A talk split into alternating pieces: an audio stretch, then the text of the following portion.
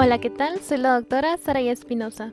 Y bien, el día de hoy abordaremos los puntos más importantes sobre hipoacusia, siendo un tema de relevancia alta para la presentación de nuestro examen de residencia médica nacional. Asimismo, siendo de suma importancia para el médico de primer nivel de atención, ya que es un motivo de consulta frecuente y sobre todo de referencia segundo o hasta tercer nivel de atención. Como introducción, debemos conocer que nos estamos basando por completo en distintas bibliografías, las cuales son primordialmente las guías de práctica clínica nacionales, el manual del CTO, el manual del Dr. Prieto, algunos artículos respaldados por la CDC, el libro Oídos, Nariz, Garganta y Cirugía de Cabeza y Cuello de Jesús Ramón Escajadillo, así como otros cursos revisados. Comenzamos. Se define como la pérdida de la audición unilateral o bilateral, caracterizada por su aparición en un corto periodo de tiempo, que puede variar desde breves instantes hasta unos pocos días. Entre las formas hereditarias predominan algunos trastornos de naturaleza autosómica recesiva que afectan a canales involucrados en el flujo iónico en el órgano de Corti. Entre las formas adquiridas se distinguen entidades prenatales como síndrome de Torch, hipoxia intrauterina, radiación y el uso de ototóxicos. Perinatales como la hipoxia neonatal, hiperbilirrubinemia severa o postnatales como meningitis, meningoencefalitis, parotiditis, sarampión, citomegalovirus y otras desarrolladas durante la niñez o la adultez, como otitis media con efusión, otitis media aguda y crónica, ototoxicidad, otosclerosis, otosífilis, hipoacusia súbita, hidropesia endolinfática, schwannoma del nervio craneal octavo y presbiacusia. Hablando sobre hipoacusia en el neonato. Los niños con alteraciones auditivas tienen mayores dificultades en el desarrollo de la comunicación verbal y no verbal, así como problemas conductuales y disminución del bienestar psicosocial y desempeño escolar en comparación con los niños que tienen una audición completamente normal. La sordera del recién nacido es un trastorno relativamente frecuente. Se da en 1 en cada 1000 a 2000 nacidos vivos, con una incidencia de 1 a 3 por 1000 nacidos vivos. La precocidad en el diagnóstico impacta sensiblemente al pronóstico en cuanto al desarrollo del lenguaje. El tamizaje universal ha sido propuesto para detectar las alteraciones auditivas congénitas permanentes, debido a que la mitad de los niños con alteraciones auditivas no tienen factores de riesgo identificables. La guía de práctica clínica establece que todos los niños deben someterse a tamizaje antes de un mes de edad. Los pacientes que no pasan el tamizaje neonatal deben someterse a una evaluación médica y audiológica antes de la edad de 3 meses. La prueba de emisiones otoacústicas es opción inicial en el tamizaje auditivo. Las complicaciones que pueden prevenirse con la identificación temprana del trastorno incluyen retrasos en la adquisición del habla y lenguaje, desempeño escolar precario, desadaptación social y problemas emocionales.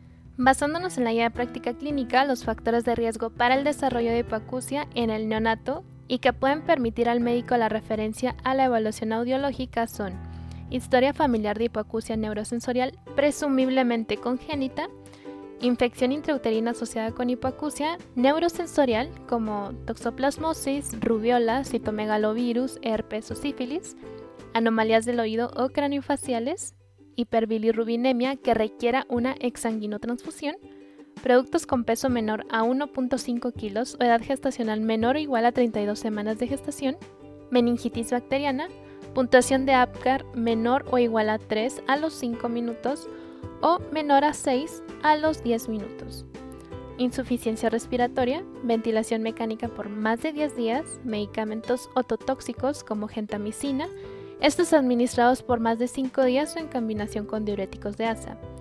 Características físicas asociadas con síndromes que incluyen hipoacusia neurosensorial, como síndrome de Down o bien el síndrome de Wardenburg.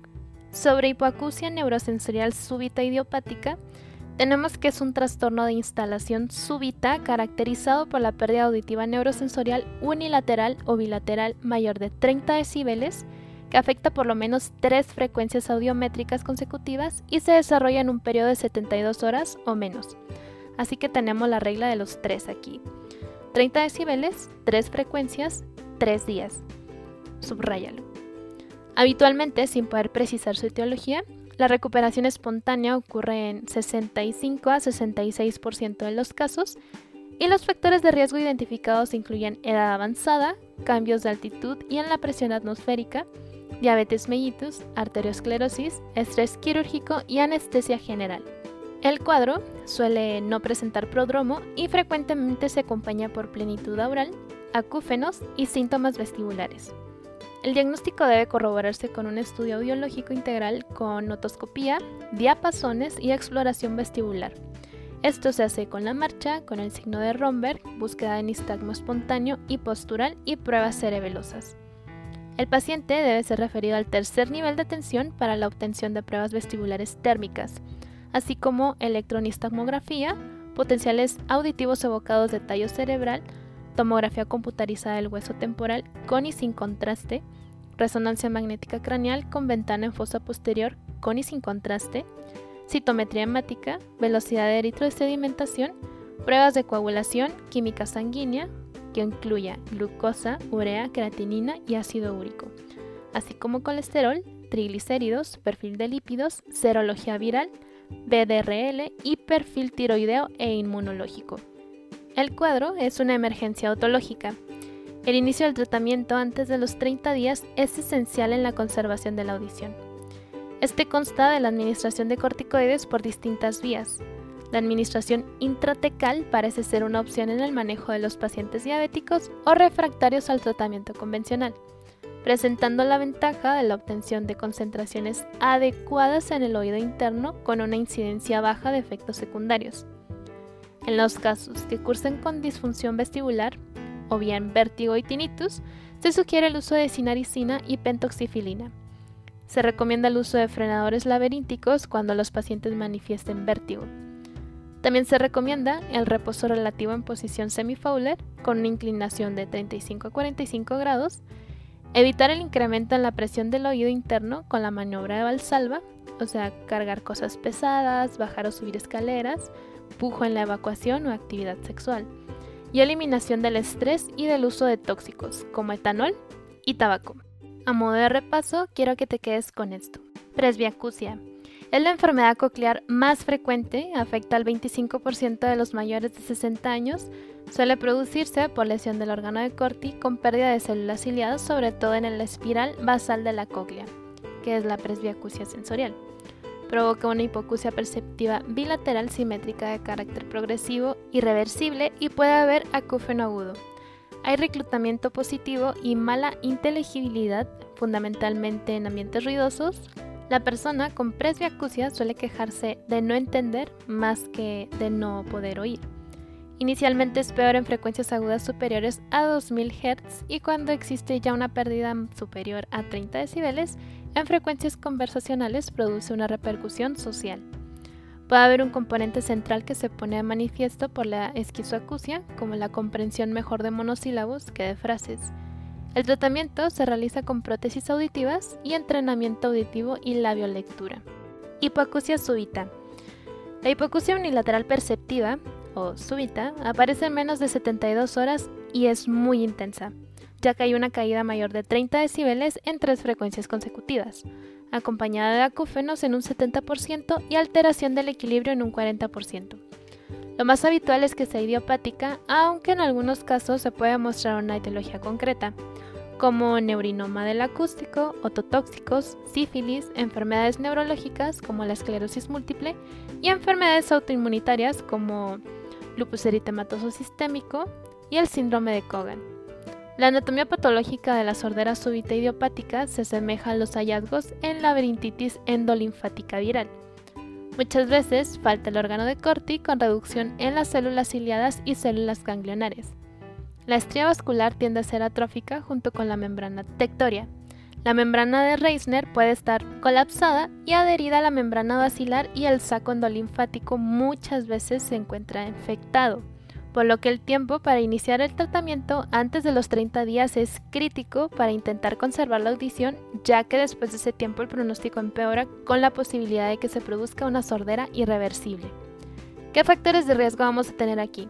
Bueno, se consideran factores de riesgo para presentar una sordera súbita, la edad avanzada, cambios de altitud y presión atmosférica, diabetes mellitus, arteriosclerosis, estrés quirúrgico y anestesia general. Tiene una tendencia a la recuperación espontánea en un 65 a 66% de los casos. son factores de mal pronóstico la hipoacusia intensa con pérdida en agudos, presencia de vértigo y edad avanzada. La clínica que vamos a encontrar en este tipo de pacientes es el síntoma fundamental de la hipoacusia neurosensorial súbita idiopática, es la aparición de hipoacusia neurosensorial sin prodromos, que podría estar acompañada de otras manifestaciones como plenitud oral, acúfenos y síntomas vestibulares, debiendo corroborarse mediante estudio audiológico integral. Para el diagnóstico, en el interrogatorio del paciente con sospecha de HSSI, se recomienda realizar una búsqueda dirigida de las características de la hipoacusia como el tiempo de evolución e instauración de esta. La presencia de plenitud óptica, acúfeno y o vértigo, y en la exploración incluir otoscopía, diapasones, exploración vestibular, marcha, Romberg, marcha Babinski, búsqueda de nistagmus espontáneo y postural, así como pruebas cerebelosas. El diagnóstico inicial de la hipoacusia se establece con la audiometría y un protocolo diagnóstico con la realización de estudios para descartar patología agregada que varían de acuerdo con la presentación, ya sea pruebas vestibulares térmicas, electronistomografía, potenciales evocados auditivas de tallo cerebral, TAC de hueso temporal, resonancia magnética de cráneo, citometría hemática, bioquímica sanguínea completa, entre otros. Sin embargo, estos estudios no son prioritarios para iniciar el tratamiento de urgencia de la sordera brusca. Tratamiento. La hipoacusia súbita se considera una emergencia otológica que requiere intervención médica inmediata. El tratamiento se realiza con corticoides. Los esteroides deberán iniciarse de forma inmediata con el fin de mejorar el pronóstico. Se recomienda usar metilprednisolona 20 mg vía intratimpánica cada semana durante cuatro semanas o instilación diaria de 20 miligramos mediante la colocación de un catéter durante 10 días. En caso de no poder utilizarse esta vía de administración, la opción será prednisona oral 60 miligramos al día con dosis de reducción durante 10 a 20 días. En los casos que cursen con disfunción vestibular, vértigo y tinnitus, se puede utilizar para reducir las molestias relacionadas con sinaricina, siendo su posología 75 miligramos al día y pentoxifilina 800 miligramos al día. Esto durante 30 días. Los sedantes laberínticos se pueden considerar en caso de vértigo intenso. Como medidas generales, es recomendable mantener al paciente en reposo relativo con posición semifowler para evitar un incremento de la presión del oído interno, eliminar el estrés y el uso de tóxicos como alcohol y tabaco, evitar maniobras de valsalva, o sea, evitar esfuerzos como cargar cosas pesadas, bajar o subir escaleras, favorecer el uso de laxantes, esto para evitar el pujo en la evacuación, evitar actividad sexual, entre otros. Esto ya que puede tener repercusión en el flujo sanguíneo y deteriorar el pronóstico. Si los síntomas vestibulares persisten después del tratamiento de la HSSI, con esteroides se sugiere indicar ejercicios de rehabilitación vestibular.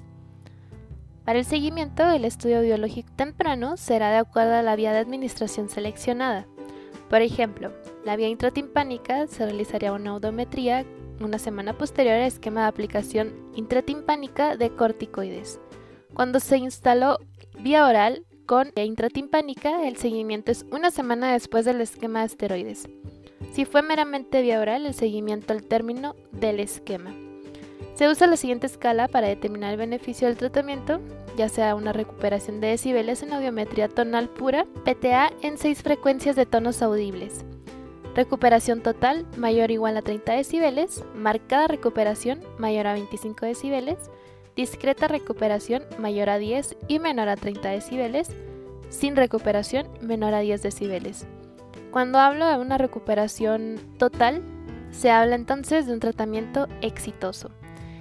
El seguimiento a largo plazo se realiza con monitorización audiológica semestralmente durante un año. En los pacientes en que persista la pérdida auditiva posterior a tratamiento o pobre ganancia se debe contemplar la rehabilitación auditiva de acuerdo con el nivel de hipoacusia persistente. Y aquí será el audiólogo quien establezca la necesidad de apoyo de lectura labiofacial, colocación de auxiliar auditivo o colocación de implante. Para valorar el grado de afectación se usa la siguiente escala de hipoacusia. Hasta 20 decibeles es una audición normal, de 20 a 40 hipoacusia leve, de 41 a 60 hipoacusia moderada, 61 a 80 decibeles hipoacusia severa, de 81 a 100 decibeles hipoacusia profunda, sin respuesta anacusia. Hablando sobre hipoacusia autoinmunitaria, es una disfunción cocleovestibular que se debe sospechar ante hipoacusias neurosensoriales rápidamente progresivas y sobre todo bilaterales, que también sean inexplicables o asociadas a acúfenos y vértigo, que responden y mejoran con corticoides y que en ocasiones se asocian a trastornos inmunológicos como artritis reumatoide, lupus eritematoso sistémico, tiroiditis, entre otros. El prototipo es el síndrome de Cogan, que se asocia a una disfunción cocleovestibular a queratitis intersticial. A diferencia de la hipoacusia súbita, este tiene una evolución de semanas o meses. Ototoxicidad. Son alteraciones transitorias o definitivas de la función coclear o vestibular provocadas por fármacos o sustancias no farmacológicas. Por ejemplo, la cocleotoxicidad, bueno, aquí primero hay un acúfeno agudo y continuo, luego hay hipoacusia perceptiva bilateral y simétrica con caída en tonos agudos. Vestíbulo-toxicidad. Es más frecuente la inestabilidad que el vértigo, dado que las lesiones son bilaterales y es más habitual el nistagmo posicional con cortejo vegetativo que el nistagmo espontáneo. Los fármacos que producen ototoxicidad son los siguientes: de entrada, y creo que todo el mundo lo sabemos, los aminoglucósidos, sobre todo en pacientes con función renal alterada. De predominio es coclear, ya que hay lesión de las células ciliadas externas. Y bueno, estos son neomicina, amicacina, canamicina, dihidroestreptomicina, el más ototóxico por cierto, y de predominio vestibular, o sea que hay lesión de células tipo 1 de crestas ampulares y máculas, tenemos a la estreptomicina y la gentamicina utilizada en el tratamiento de la enfermedad de Menier. En el grupo de los antineoplásicos fundamentalmente está el cisplatino y carboplatino, que es cocleotóxico, con lesiones similares a los aminoglucósidos en el órgano de Corti. Los diuréticos de asa dañan la estría vascular y por tanto la cóclea. Tenemos furosemida, ácido etacrínico, y bueno, sobre la furosemida, esta lesiona también el vestíbulo. Los antipalúdicos derivados de la quinina son cocleotóxicos irreversibles. Ahora, ¿cuáles son los cocleotóxicos que sí son reversibles? Bueno, tenemos la eritromicina intravenosa en altas dosis, la vancomicina y los salicilatos, como el ácido acetilsalicílico en dosis elevadas. En la insuficiencia renal, la urea produce una hipoacusia fluctuante. Debemos de tener muy en cuenta que muchos de los fármacos ototóxicos terminan en INA, gentamicina, neomicina, amicacina, estreptomicina, vancomicina, aspirina, quinina. Eso te lo dejo como una pequeña mnemotecnia. Trauma acústico. Se produce por la exposición coclear a un ruido muy intenso de forma aguda, única exposición superior a 140 decibeles, o bien una crónica, como hipoacusias profesionales por exposición mantenida a intensidades superiores a 80 decibeles. Influye en la nocividad la frecuencia de vibración del sonido, así un ruido blanco o de banda ancha es más nocivo que uno de banda estrecha, y este a su vez más que un tono puro, o sea, una frecuencia aislada. Se produce primero una lesión de las células ciliadas externas, luego de las internas y por último de las fibras nerviosas y del ganglio de Corti. Aparece un acúfeno e hipoacusia neurosensorial con escotoma de 4000 Hz, esto como signo precoz en la audiometría que el paciente no suele notar, que se va profundizando hasta afectar a todas las frecuencias agudas con curva descendente. La afectación será unilateral si se trata de un trauma sonoro agudo y bilateral si es crónico. La toscopía es normal, aunque en los agudos pueden asociarse lesiones timpánicas y osiculares. Aquí no hay tratamiento, salvo una prótesis auditiva y es esencial la prevención laboral. Sobre hipoacusias infantiles, bueno, tenemos como estadística que afecta a uno por cada mil recién nacidos vivos y el 80% de los casos comienzan en el primer año de vida. Pueden ser prelocutivas o prelinguales, antes de la adquisición del lenguaje en menos de dos años, perilocutivas o perilinguales entre 2 y 5 años de edad, y postlocutivas o postlinguales después de adquirir el lenguaje mayores de 5 años. Cuanto más intensa y más precoz la pérdida auditiva, mayor será la repercusión en el aprendizaje del lenguaje. Según el momento de presentación de las distintas causas de hipoacusia, se clasifican en prenatales, perinatales y postnatales. Aproximadamente el 50% de las hipoacusias tienen una base genética, Las anomalías que se presentan son dos tipos. Las anomalías genéticas, aquí es el momento de la aparición clínica de la hipoacusia, varía desde el nacimiento, o sea, que sea congénita, hasta bien avanzada, que vendría siendo la adolescencia. Con respecto a las anomalías adquiridas, las infecciones TORCH conforman la etiología más frecuente en el periodo prenatal. La meningitis bacteriana es la causa más habitual de la hipoacusia neurosensorial postnatal. La parotiditis lo es de la hipoacusia neurosensorial unilateral en un niño o un adulto joven. Y bueno, aquí a modo de repaso me gustaría que hicieras un cuadrito de causas prenatales, causas perinatales y finalmente las causas postnatales. Y de hecho el cuadro más grande, bueno, serán las causas prenatales. Vamos a dividir nuestras causas prenatales en genéticas y adquiridas. Las genéticas corresponden a un 60% y vamos a subdividirlo de nuevo en aisladas y asociadas a otras malformaciones. Las aisladas corresponden a un 75%, tenemos las autosómicas recesivas con un 80%, autosómicas dominantes con un 18% y ligadas al cromosoma X con un 2%. Las asociadas a otras malformaciones corresponden al 25%, con síndrome de Archer tipo 1, con displasia cocleovestibular completa y retinitis pigmentaria. Tenemos también síndrome de Pendret, que es bocio difuso e hipotiroidismo. Aquí hay una mutación de un gen del cromosoma 7. El síndrome de Alport, que es glomerulonefritis y alteraciones oculares ligado al X.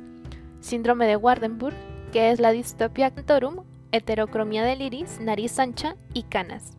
Síndrome de Refsum, es una displasia cocleosacular, polineuropatía y ataxia con retinitis pigmentaria.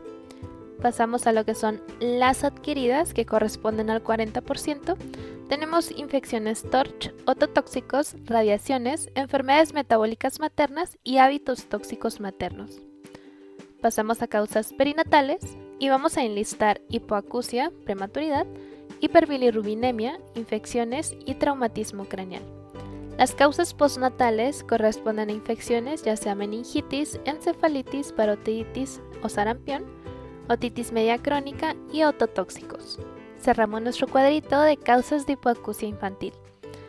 Y pasamos a que las malformaciones congénitas de oído presentes en aproximadamente el 20% de los pacientes con pérdida neurosensorial congénita, la mayoría se deben a interrupción en la formación del laberinto membranoso durante el primer trimestre del embarazo esto por un defecto genético, teratogénico externo o exposición a radiaciones.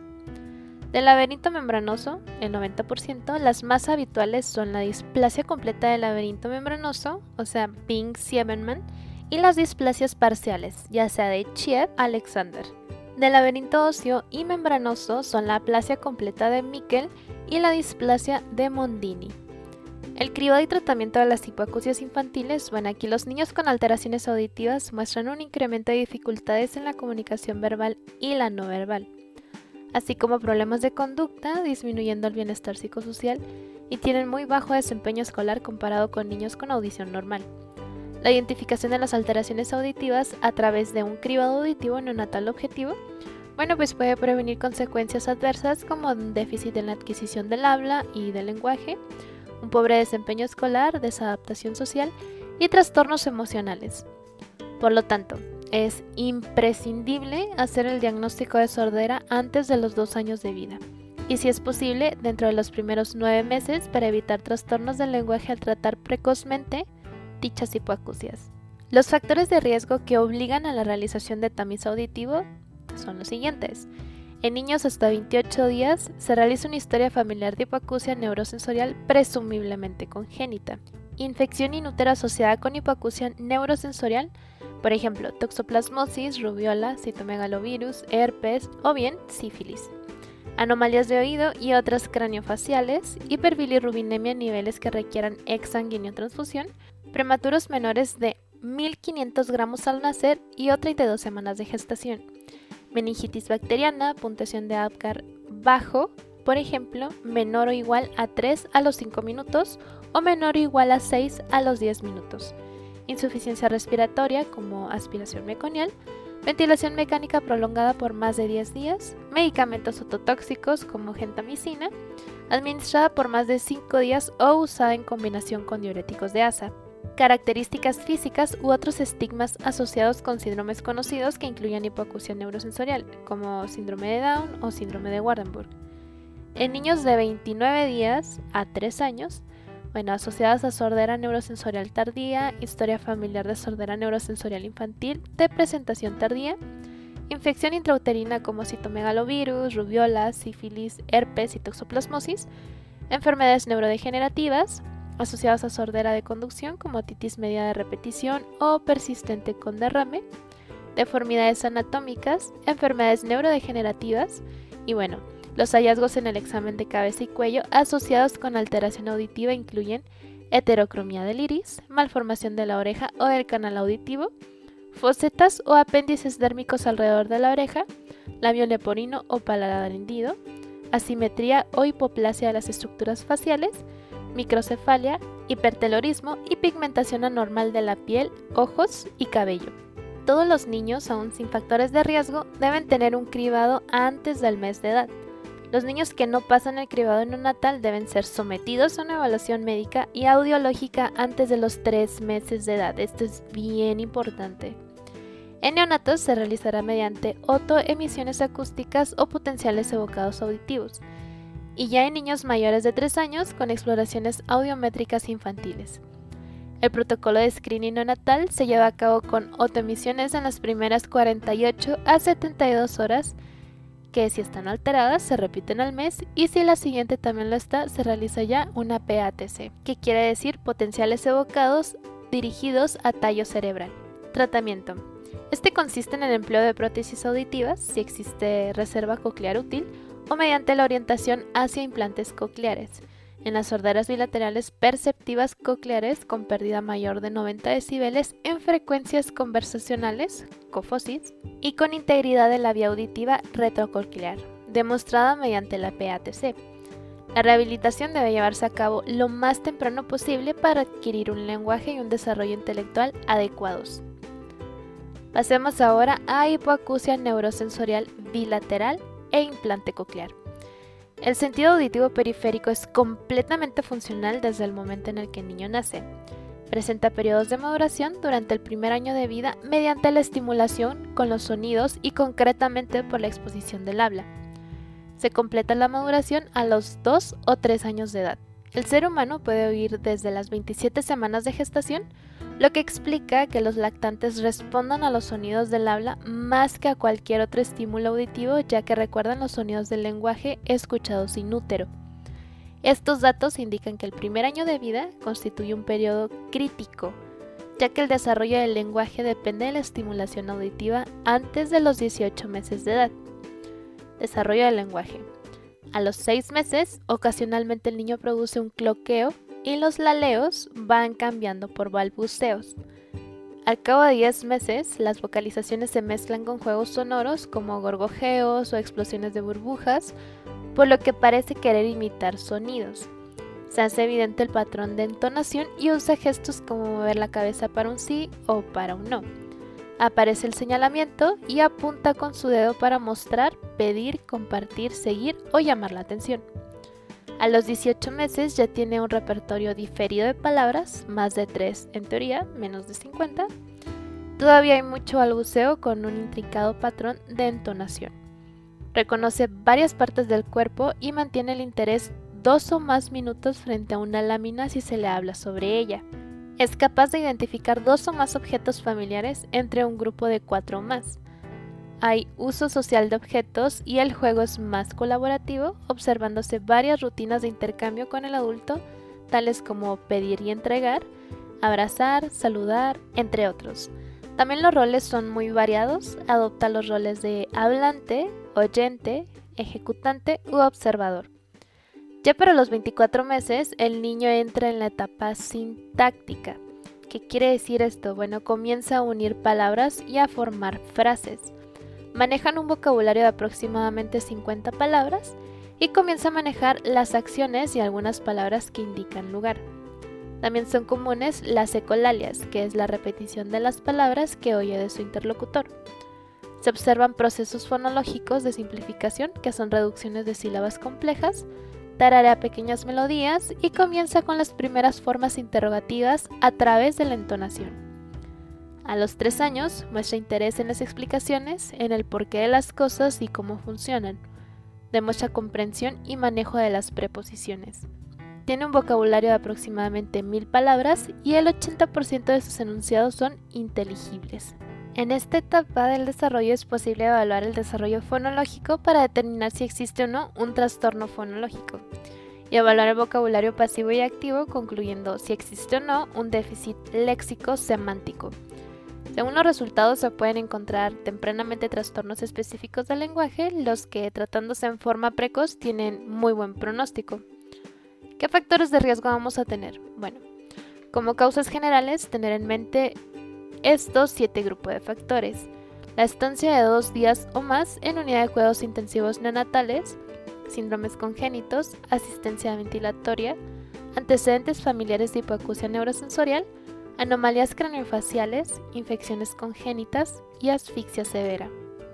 Del nacimiento a 28 días, el antecedente familiar de pérdida auditiva neurosensorial, presumiblemente, congénita, infección en el útero asociado a hipoacusia neurosensorial, como ya lo vimos 10.000 veces, toxoplasmosis, rubiola, citomegalovirus, herpes, sífilis, anomalías cronofaciales y de oído, hiperbilirrubinemia en niveles que requieren exsanguinotransfusión, el peso menor a 1500, meningitis bacteriana, puntuación de Apgar baja, ya vimos los puntos, dificultad respiratoria, ventilación mecánica prolongada, medicamentos ototóxicos, características físicas u otros estigmas asociados con un síndrome conocido para incluir SNHL, como síndrome de Down, síndrome de Wardenburg.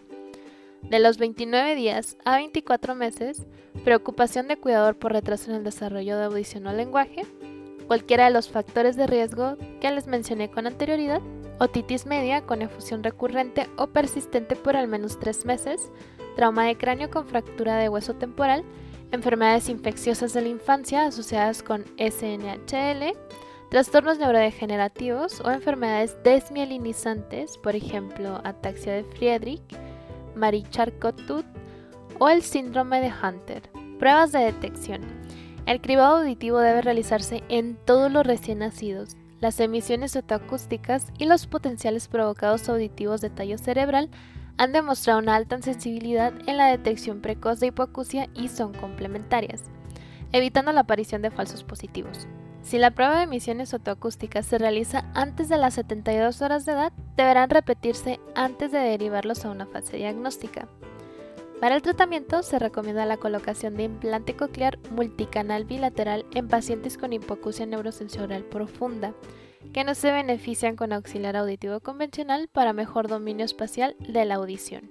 Y bueno, se consideran candidatos a colocación de implante a aquellos pacientes pre y postlinguales con los siguientes criterios audiológicos.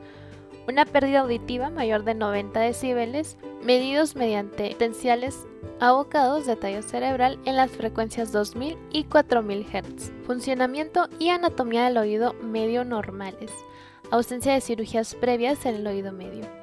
Los pacientes con método auditivo oral y auditivo verbal antes del implante son los que obtienen mayor ganancia. Un alto porcentaje de pacientes que se encuentren en el nivel intermedio son los que logran la comunicación total. No se recomienda la colocación del implante en niños mayores de 6 años o adultos con hipoacusia prelingüísticos por los pobres resultados en el lenguaje. En pacientes con otomastoiditis, la infección se debe eliminar y controlar mucho antes de la cirugía. Los oídos secos y sin antecedentes de otitis son candidatos ideales. Problemas otológicos o neurológicos que generen falta de funcionalidad de la vía auditiva o hipoacusia central. Se recomienda realizar una evaluación multidisciplinaria del paciente para la evaluación completa y objetiva de las áreas. Médica, que viene siendo otología, otorrinolaringología, neurología y pediatría, radiológica, audiológica, del lenguaje, psicológica y pedagógica como mínimo y en otras áreas cuando se considere necesario. Se recomienda también realizar una adecuada evaluación preoperatoria apoyada en estudios de imagen para descartar la posibilidad de variación anatómica como serían las anomalías del trayecto del séptimo par, dilatación del acueducto coclear, monitoreo del séptimo par transoperatorio. Para su seguimiento, con evaluaciones de rutina, deberá darse en intervalos de 4 a 6 semanas hasta que se obtengan audiogramas completos y en intervalos de 3 meses hasta los 3 años. Si el progreso ha sido satisfactorio, los intervalos serán de 6 meses a partir de los 4 años de edad. Sin embargo, pueden presentarse situaciones de evaluación inmediata como lo son que el padre o cuidador observen conductas que sugieren un cambio en la audición o la función del dispositivo.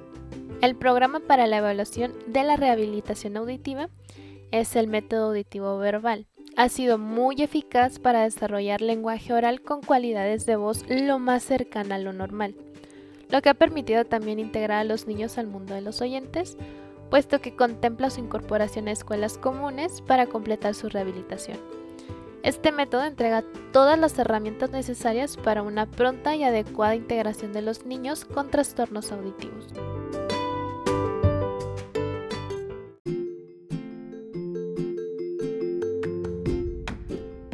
Con esto daríamos por terminada nuestra revisión del tema. Espero te sea de mucha ayuda. Recuerda que donde quiera que se ama el arte de la medicina, se ama también a la humanidad. Platón. No olvides seguirme en mi cuenta de Instagram, arroba md.espinosamx, donde podrás accesar a una liga de descarga de mayor material para tu estudio, ya sea que seas médico en formación, médico interno, o te estés preparando para el examen nacional. Recuerda que el acceso a la información debe ser para todos como gremio médico. Si te gustó el capítulo, compártelo con tus colegas y nos vemos en el siguiente episodio.